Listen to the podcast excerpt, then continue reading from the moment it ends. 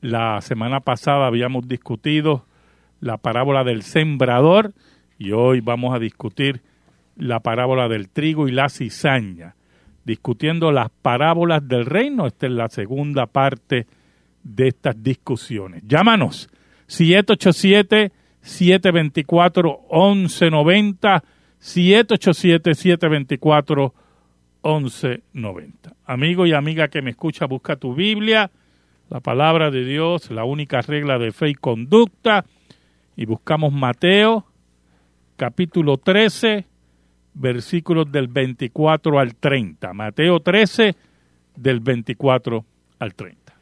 Dice así la palabra de Dios. Le refirió otra parábola, diciendo, el reino de los cielos es semejante a un hombre que sembró buena, buena semilla en su campo, pero mientras dormían los hombres vino su enemigo y sembró cizaña entre el trigo y se fue. Y cuando salió la hierba y dio fruto, entonces apareció también la cizaña. Vinieron entonces los siervos del padre de familia y le dijeron, Señor, ¿no sembraste buena semilla en tu campo? ¿De dónde pues tienes cizaña? Él les dijo, un enemigo ha hecho esto. Y los siervos le dijeron, ¿quieres pues que vengamos y las arranquemos? Y él les dijo, no, no sea que al arrancar la cizaña arranquéis también con ella el trigo. Dejad crecer juntamente lo uno y lo otro hasta la siega.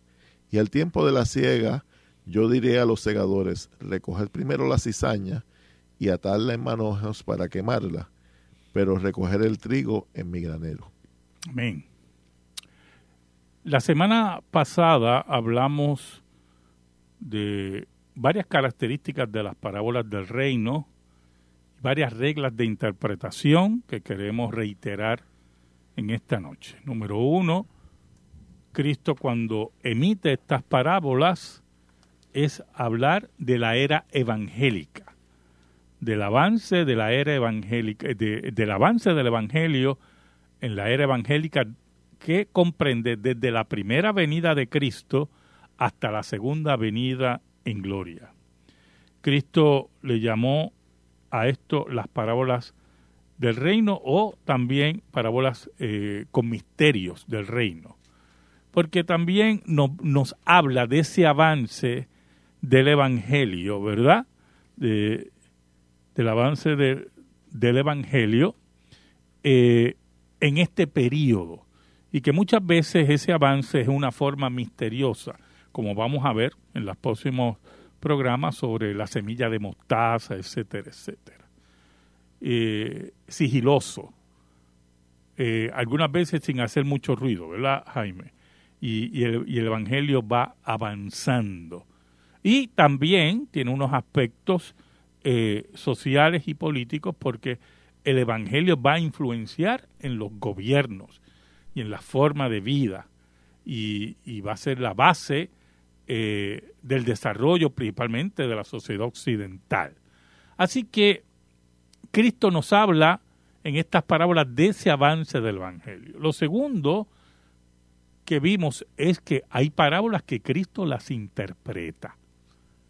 Y por lo tanto, si Cristo interpreta esas parábolas, pues no hay más nada que añadir. Posiblemente podemos este, ver más significado, pero es de la interioridad, ¿verdad? Como el hermano Zapata hoy nos va a hablar, eh, de la misma parábola, pero sin desviarnos de la interpretación de Cristo, porque si ya Cristo lo interpretó aquí, no hay que añadir más, nada de lo que dijo Cristo.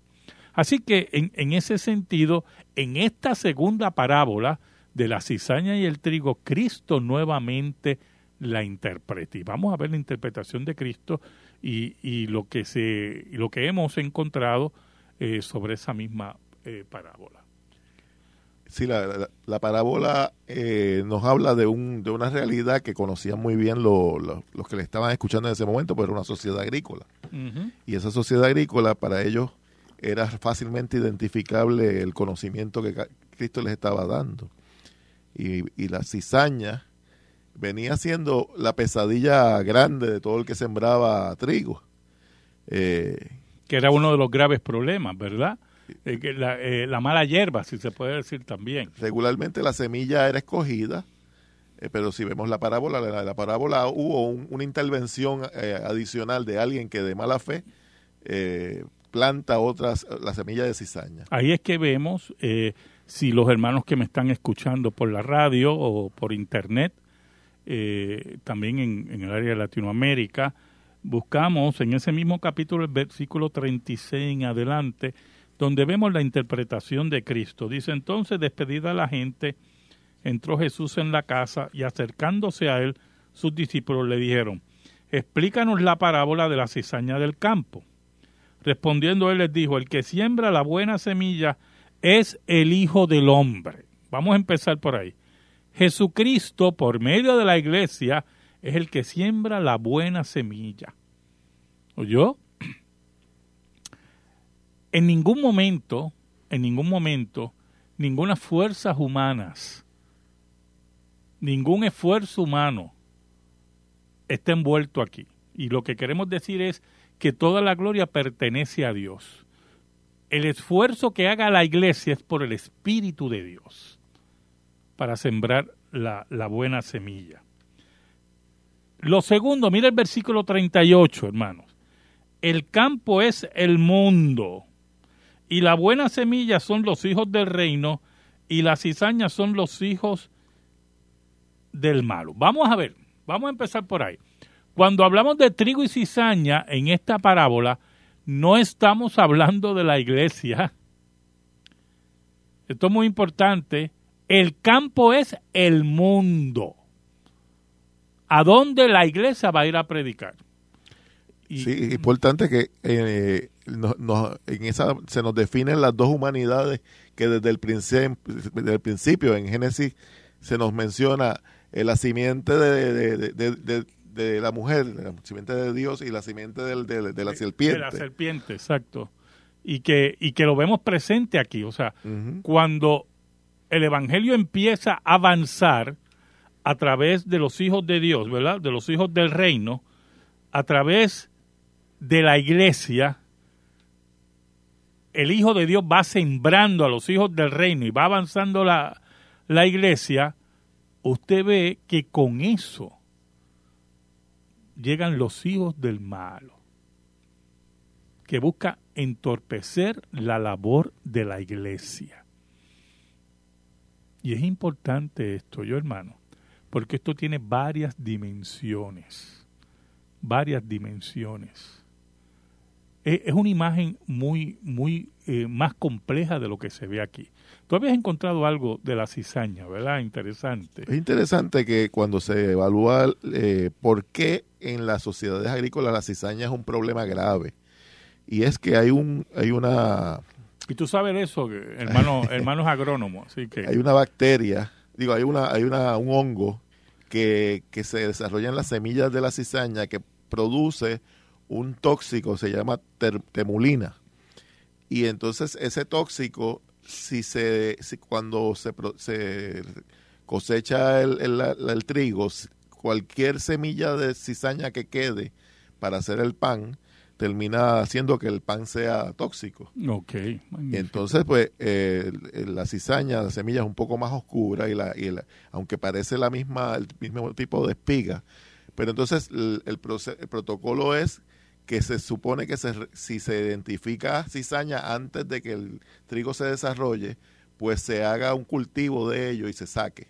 Ok. Y si no se ha podido sacar en ese momento, pues se espere hasta el final A la ciega. a la ciega. Y en la ciega lo que se hace es que se corta todo y se da como un trabajo para niños y mujeres que los ponen en una esquina y empiezan a separar todas las espigas que no son trigo, porque el pan no puede tener trigo, eh, digo cizaña. Exacto. Y el, la cizaña finalmente termina usándose como eh, una se hacen uno- unos manojos y para hacer- usarla como combustible porque en esa sociedad no, hay- no había, no interesante. había muchos árboles. Es interesante porque hay- hay- eh, esa imagen es la que toma Cristo, ¿verdad? Es la misma imagen. Es la misma imagen. O sea, nosotros tenemos que ver que cuando el Evangelio va avanzando, escuche bien, hermano, cuando el Evangelio va avanzando, que es la imagen que Cristo está dando, el Evangelio va a tener dificultades por parte del maligno. El maligno va a sembrar la cizaña. Es la, la antí- la antítesis. Siempre va a haber una lucha Exacto. toda la vida, del principio hasta el fin. Y entonces esa siembra, como dice aquí el hermano Jaime, la antítesis, se manifiesta en diferentes formas. Escuche bien. Número uno, se manifiesta por la doctrina falsa. Doctrina falsa exterior y doctrina falsa interior. Recuerde que el campo es el mundo. Todo el mundo. Ok. ¿Qué queremos decir con doctrina falsa exterior? Pues mire, hablamos de las sectas falsas. Esa es la cizaña. Las sectas falsas que niegan la Trinidad, las, las sectas falsas que niegan la deidad de Cristo, las sectas falsas que niegan la segunda venida de Cristo, errores interiores al reino de Dios, pues personas que niegan la historicidad del texto bíblico, que niegan la resurrección de Cristo, todo eso es cizaña.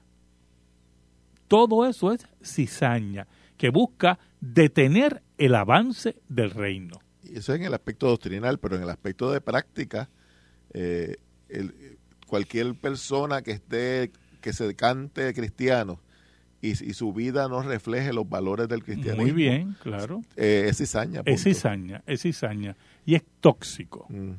Ahora, hay otro aspecto que es el, el aspecto de la sociedad, el aspecto político. Los gobiernos, dice la Biblia en Romanos, que están para hacer cumplir la ley de Dios y proteger y defender al bueno y castigar al malo. Cuando las bases de la sociedad occidental fueron impactadas por el cristianismo, principalmente por la reforma protestante, ¿verdad? Posterior a, lo, a lo, que ya se había establecido en, en los siglos anteriores, la reforma trajo libertad, la reforma trajo una lucha contra la ignorancia, la reforma trajo eh, reformas educativas, donde se fomentaba la lectura, se fomentaba la alfabetización, eh, porque se buscaba que la gente leyera la Biblia, porque la reforma era volver a la Biblia, y si la gente no sabía leer, pues no podía volver a la Biblia. Y en ese sentido se establecen las bases de la sociedad occidental que ellas, escuche, buscaban que la ley de Dios, los diez mandamientos, fueran cumplidos. Sí, algo que estaba inherente ahí era el concepto de separación de iglesia y Estado, que se ve cuando Cristo dice que...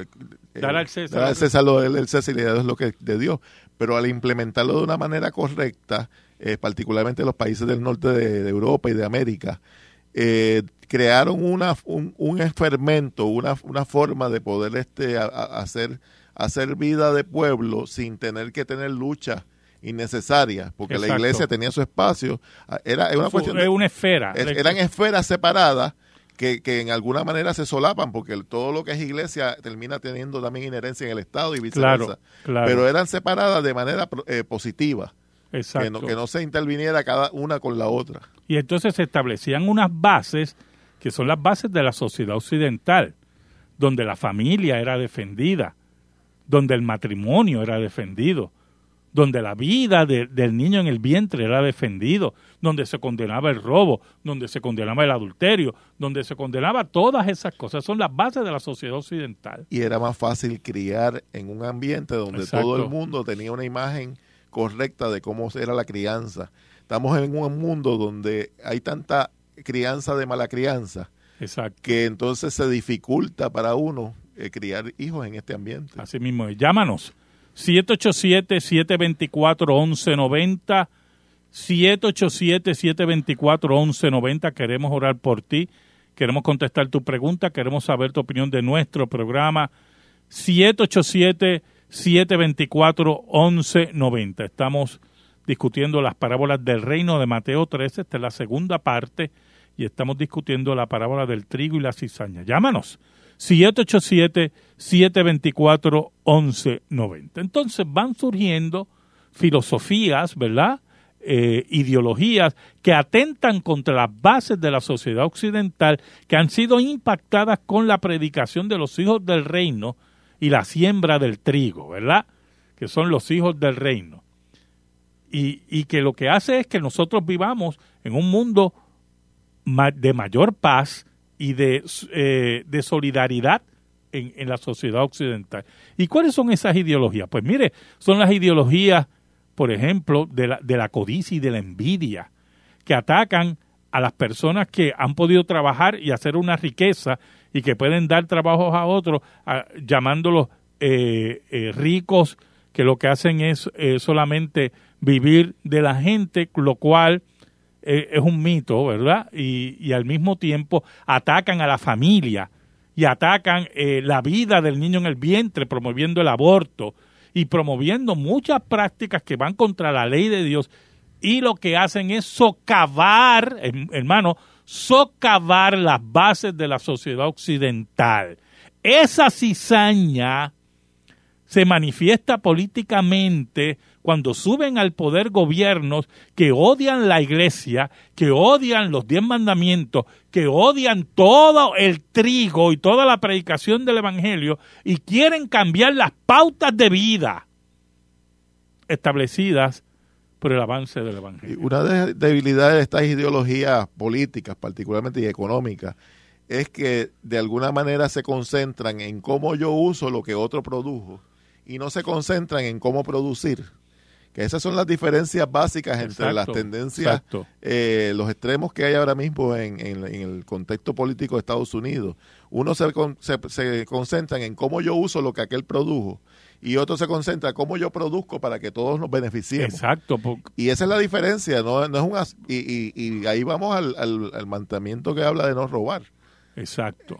Cuando ese mandamiento implícitamente reconoce el derecho a la propiedad privada sin darle limitaciones.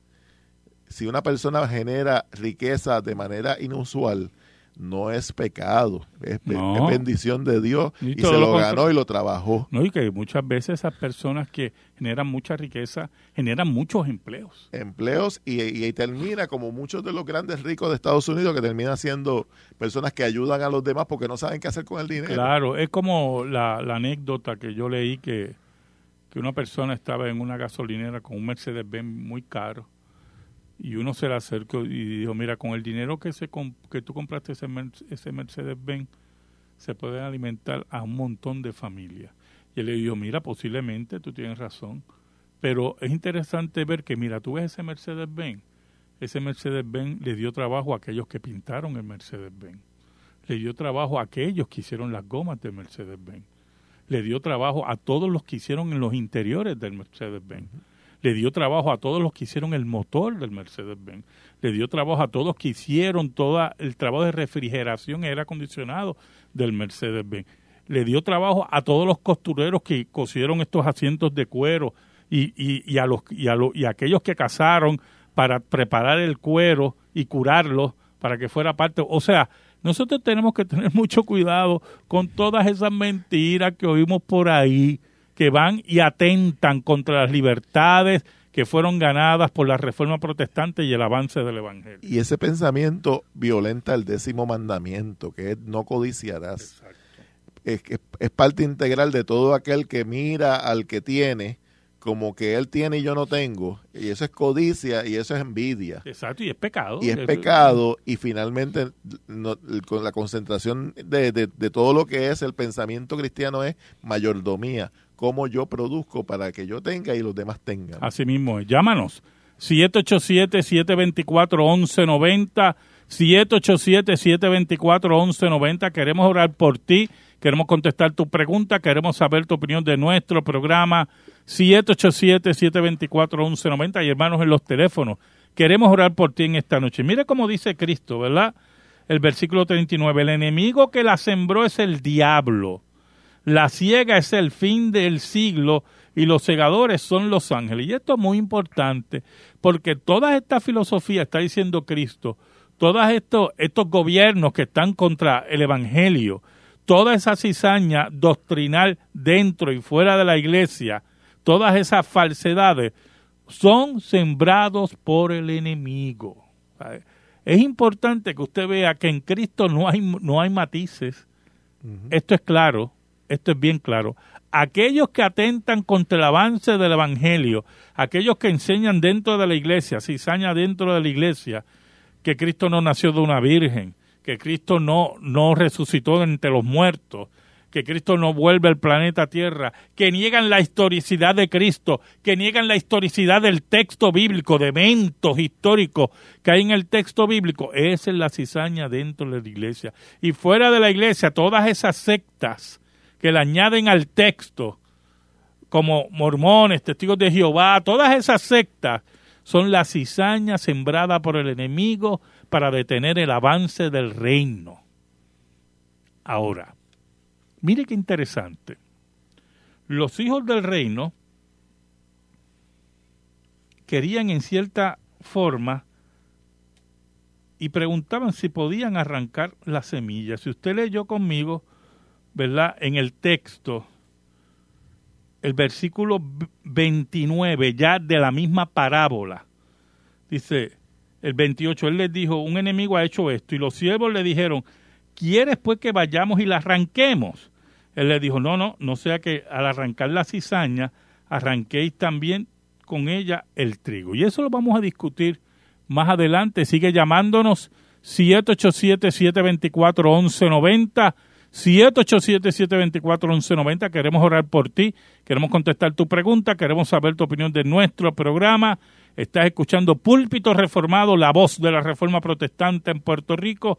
En esta noche estamos discutiendo las parábolas del reino, segunda parte.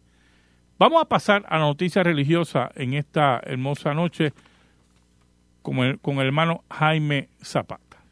La noticia de esta noche es muy interesante y muy educativa. El francés Sébastien Fat calcula que 8 de cada 10 cristianos evangélicos se encuentran en Asia, África y América Latina. ¿Cuántos evangélicos hay en el mundo? Es la pregunta que se hace. 660 millones, dice el investigador. Eh, estima que hay en el a principios del, del 2020, del 2020, los evangélicos según FAD representan 26% de los 2.500 millones de cristianos en todo el mundo. Que si sacamos la proporción sería como un 35-36% de los 7 billones que hay en, de habitantes en la Tierra.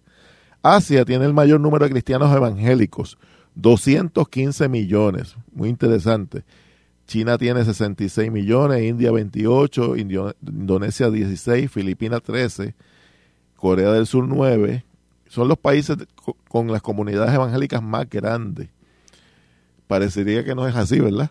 Mm. África viene después con 185 millones de evangélicos, con Nigeria 58 millones, Kenia 20 millones, Etiopía 18 millones, República Democrática del Congo 15 millones, Sudáfrica 15, están en la, eh, al frente.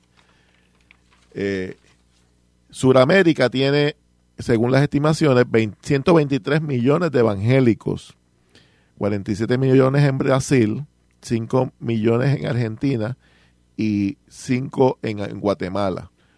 Por su parte, Norteamérica tiene 107 millones de creyentes evangélicos, 93 en los Estados Unidos, 10 en México y 4 en Canadá.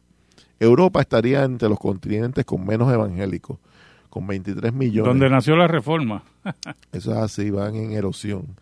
Que, que, se reparten en Reino Unido 5 millones, Rusia 2 millones, Ucrania 2 y Rumanía 2 millones, Alemania 2 millones y, el, eh, y España tiene un número de, evangélicos que se estima cerca de un millón de, evangélicos.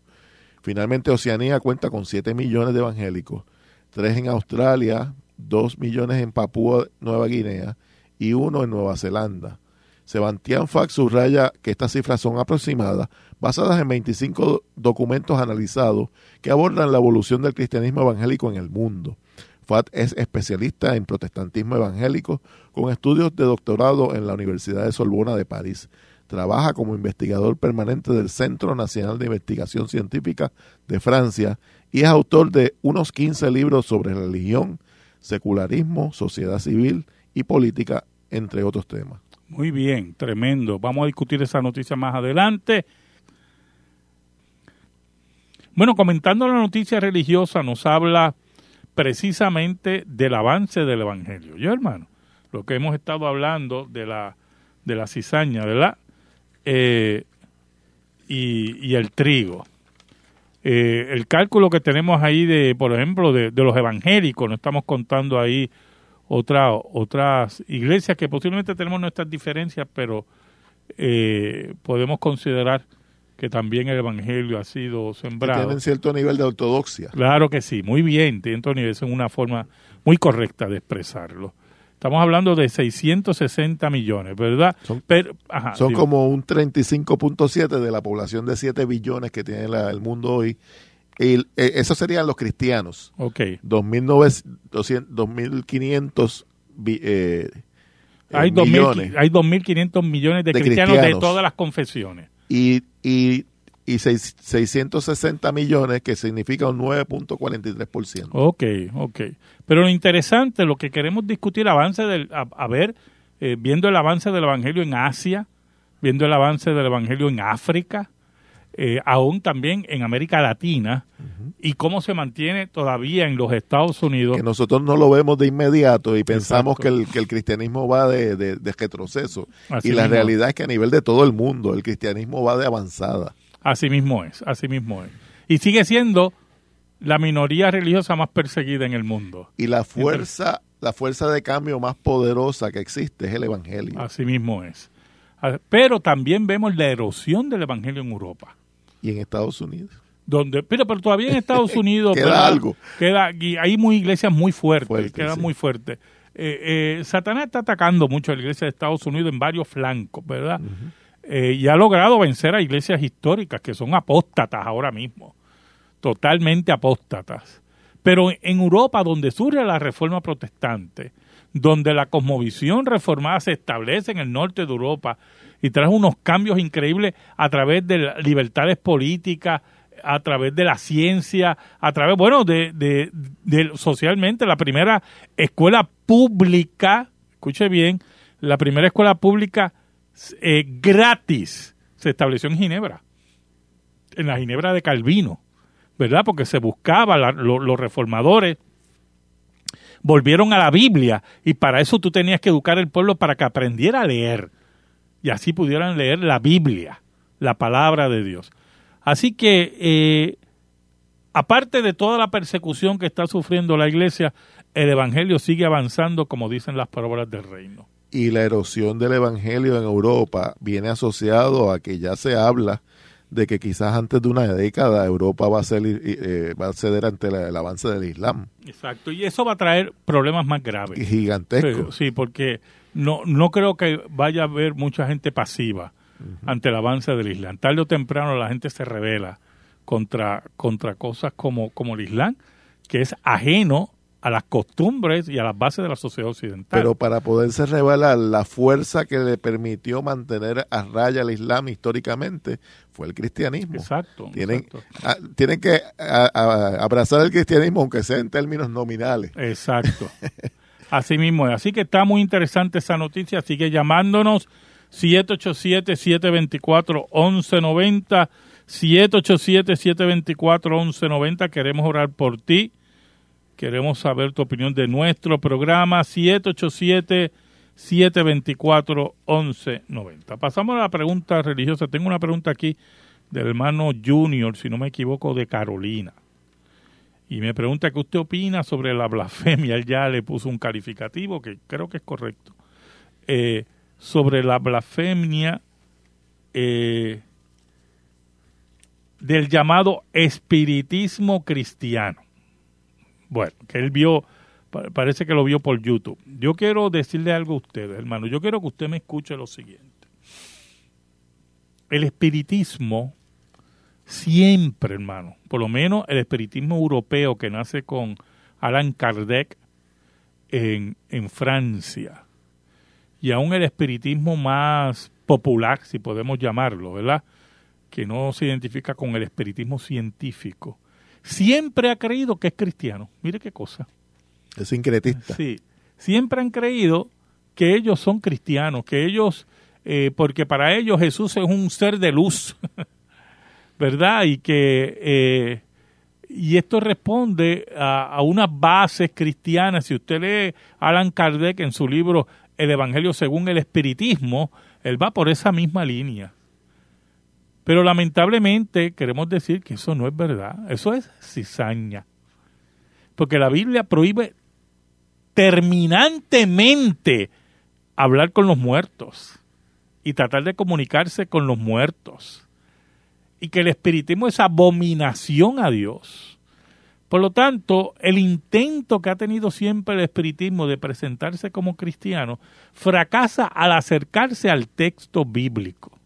Por tanto, a mí no me sorprende mucho, ¿verdad?, que hayan espiritistas que sean más abiertos en eso y digan que son cristianos, porque eso ha sido siempre una aspiración del espiritismo en llamarse cristiano. Y eso es parte de la cizaña que estamos discutiendo aquí. Y, en cierta medida habla de la grandeza del cristianismo, porque nadie busca identificarse con lo malo o con lo que no funciona. El, como, el, como el cristianismo realmente todavía tiene una, su vigor y tiene lo, lo, que, lo que necesita para el cambio del ser humano. Eh, llamarse cristiano significa para ellos estar en algo, estar en, ¿verdad? Estar, eh, tener una identificación positiva. Claro, pero como, como también ellos, vuelvo a repetir, creen que Jesús pertenece a una línea de maestros de luz. Pues por eso ellos dicen que son cristianos también. Pero, cosa, que, el, que el primer mandamiento eh, erradica. El único Dios verdadero es uno. Exacto. Y, y, en el segundo te dice que no vas a tener una imagen incorrecta de ese Dios verdadero. Ya está. Pero ellos tienen una imagen incorrecta porque la interpretación que tienen de Jesús es falsa. Totalmente falsa. Así que sí, es, es algo terrible, ¿verdad? Que nosotros veamos. Pero eso es parte de las libertades, ¿oyeron? Y esto entra, sigue llamándonos, 787-724-1190, 787-724-1190. Queremos orar por ti, queremos contestar tu pregunta, queremos saber tu opinión de nuestro programa, 787-724-1190. Esto entra en cierta medida, hermano, cuando hablo de las libertades el versículo 29, él les dijo, no, no sea que al arrancar la cizaña arranquéis también con ella el trigo. ¿Y qué queremos decir con eso? Pues mire, que al final de los tiempos Dios va a juzgar todas estas cosas. Es escatológico el, el mensaje. Es un mensaje escatológico.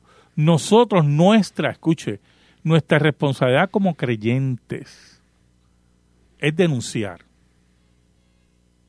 señalar los errores, la falsa doctrina, tratar de rescatar las almas que estén en esas mentiras para Cristo. Pero nuestra labor no es destruir la vida de nadie, ni destruir esa a través del gobierno, destruir una inquisición. Sí, eso mismo. En el pasado la Inquisición quiso hacer la labor de Dios, según ellos, ¿verdad? y quemaban a los herejes, a nuestros hermanos, en las hogueras. Y cuando surgió la reforma protestante, las hogueras se elevaron hasta los cielos, matando protestantes y quemando Biblias. La Biblia prohíbe eso.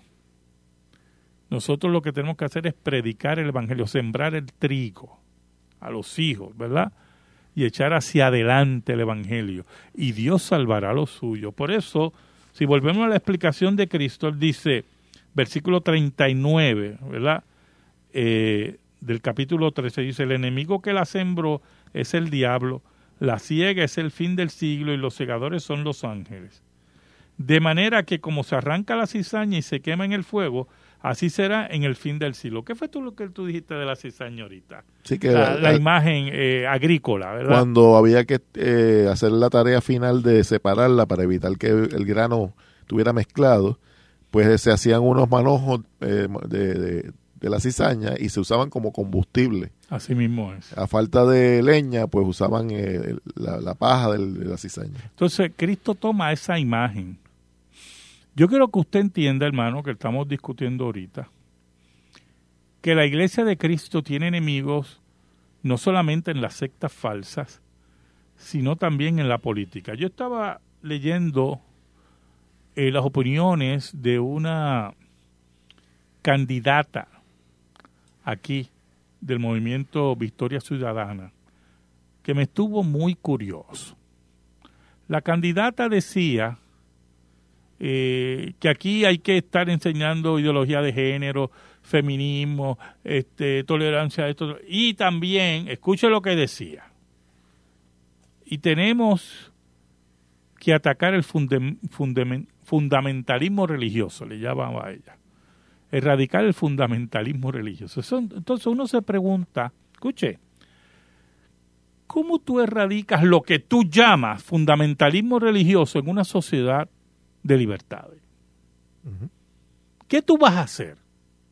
O sea, todos los que son diferentes a ti en tu opinión, todos los que abogan por las bases de la sociedad occidental que he estado hablando aquí, que están basadas en los diez mandamientos, toda esa gente, ¿qué tú, vas qué tú piensas hacer? ¿Meterlos presos? El efecto es que lo estás equiparando a un crimen.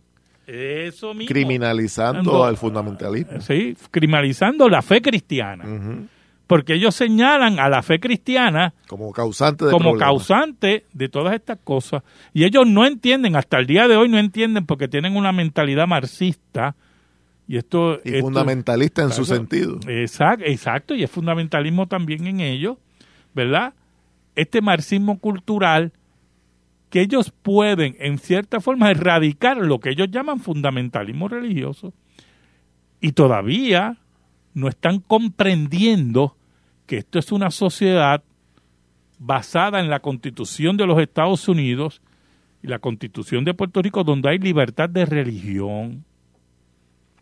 Y gusto o no le gusta a esa candidata, gusto o no le guste, ella no nos puede mandar a callar. Así es esto, hermano. Así es esto.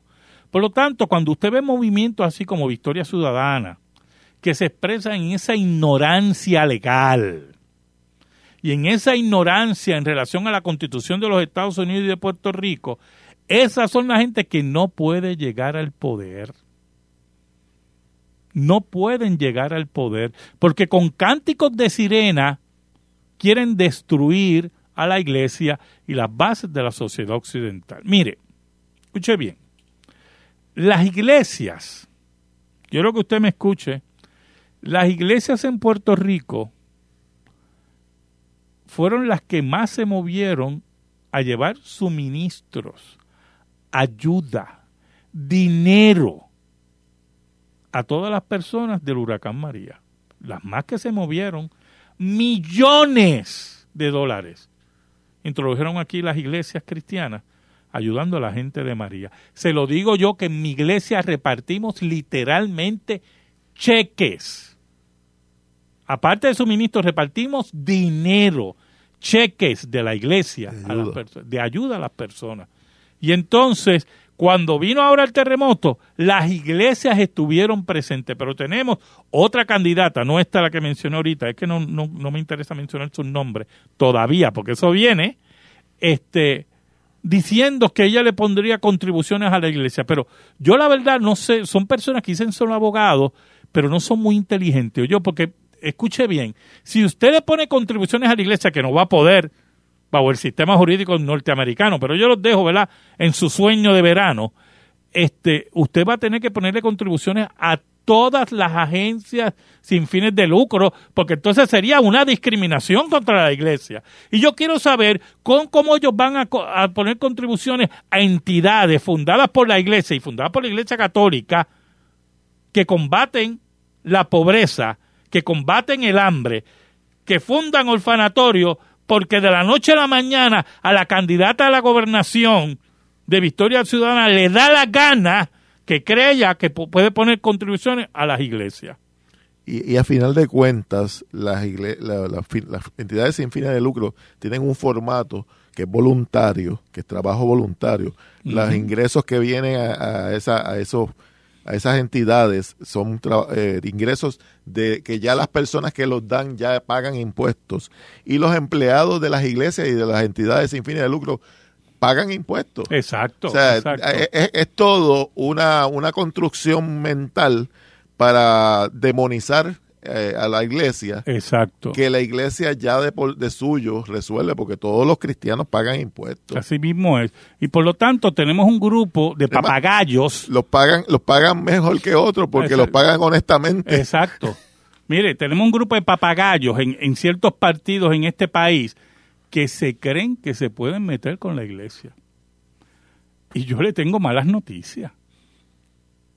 Los Estados Unidos fueron fundados por puritanos calvinistas y establecieron las bases de la libertad de religión con los contrapesos que son la democracia, influenciados por la reforma protestante. Y aquí ningún payaso o payasa va a poner, ponerle contribuciones a la iglesia.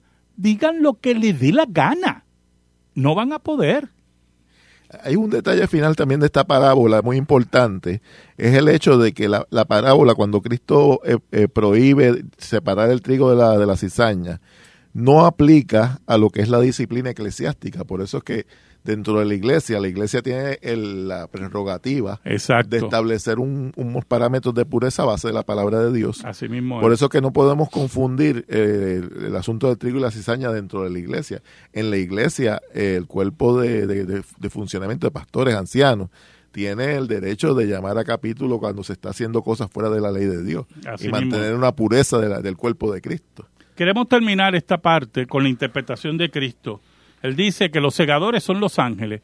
Y vendrá un día, si usted lee el versículo 41 del capítulo 13, enviará el Hijo del Hombre a sus ángeles y recogerán de su reino a todos los que sirven de tropiezo y a los que hacen iniquidad. Y los echarán en el horno de fuego y allí será el lloro y el crujir de dientes. Entonces los justos resplandecerán como el sol en el reino de su Padre, el que tiene oídos para oír. Oiga, vendrá ese día donde Jesucristo volverá y la cizaña será recogida y será echada en el infierno, y allí será la condenación eterna. Esa es la interpretación de Cristo. Y eso es lo que nosotros aceptamos. Así que nosotros tenemos que seguir entendiendo que se ha levantado una sociedad occidental basada en los mandamientos de Dios y nosotros no estamos dispuestos a ceder y aunque en Puerto Rico todavía hay prácticas contrarias a la ley de Dios, nosotros vamos a seguir denunciando esas prácticas. Porque la palabra de Dios, la palabra de Dios es la que nos guía.